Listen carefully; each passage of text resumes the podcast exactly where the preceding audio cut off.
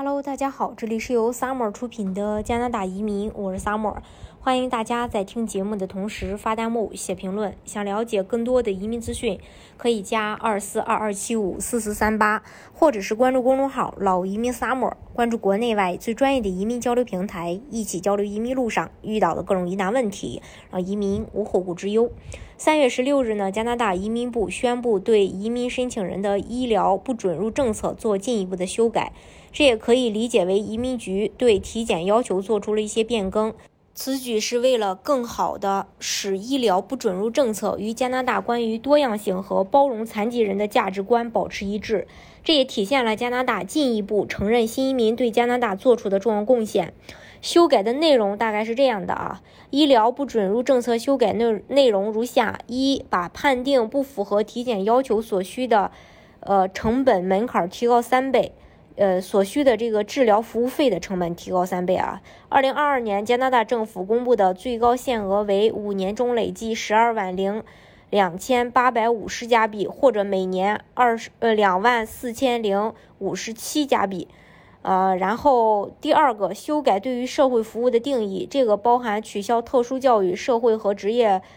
呃，康复服务以及个人支持服务保留保嗯保留的社会服务包括以下几个方面：一，由护士、物理治疗师、呼吸治疗师和其他护理提供者提供的家庭护理；第二，心理咨询；第三，医疗辅助器具和假肢安装；第四，为无法融入社会的人提供持续监督和照顾的社会服务，例如长期护理、临时护理，呃，防止药物滥用服务。呃，还有关于体检，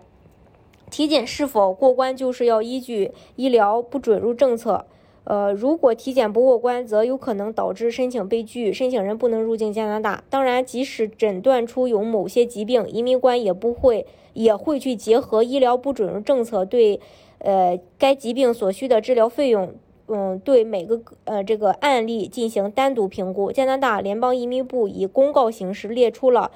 会导致申请被拒的几种问题，第一个就是危害公众健康，第二危害公共安全，第三对加拿大医疗或社会服务的负担过多。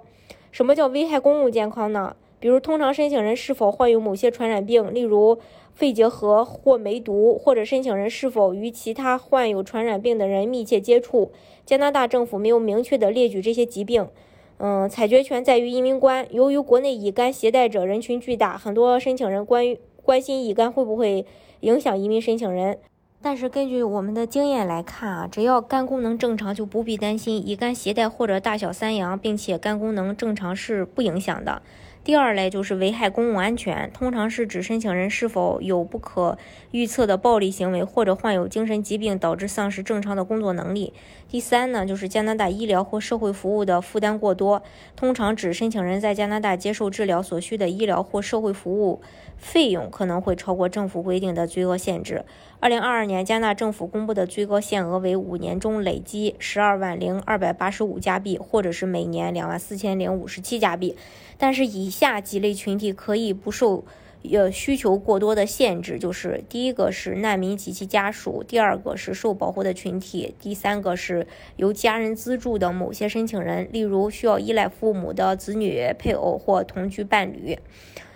呃，体检的时候它有两种，就第一类是预体检，就是在你递递交签证之前先去做体检，然后把体检报告给签证材料一起交。当然，因为还不知道签证结果，万一申请被拒，体检费用也不能退。第二类呢，就是后体检，就是申请人先把材呃先把这个签证材料递交上去，然后等加拿大使馆发来体检信。得到体检信之后，申请人再去呃这个医院或诊所体检。要注意，加拿大会指定授权的医院和医呃医生对您进行身体检查，其他的医院和医生的体检结果无效。完成体检后，体检医疗报告和 X 射线报告不会返还给体检者，体检医生也不会告诉你身体查的怎么样，最多医生只告诉你有一个健康的问题。呃，但可以向医生要一份体检回执，作为完成体检的凭证递交给移民局。体检的有效期一般是十二个月，也就是说你应该在体检后的一年内登陆加拿大，否则这次体检将失效。是否一定要预体检，由使馆来决定。不同国家通常要求不同，需要参考针对不同国家的签证申请文件来呃去参考。不过预先呃体检可以节约时间呀，所以通常若是对签证比较有信心，也建议先去体检，这样节约了中间等待体检的结果嘛。大家如果想具体了解加拿大的移民政策的话，可以加二四二二七五四四三八，或者是关注公众号。老移民 summer，关注国内外最专业的移民交流平台，一起交流移民路上遇到的各种疑难问题，让移民无后顾之忧。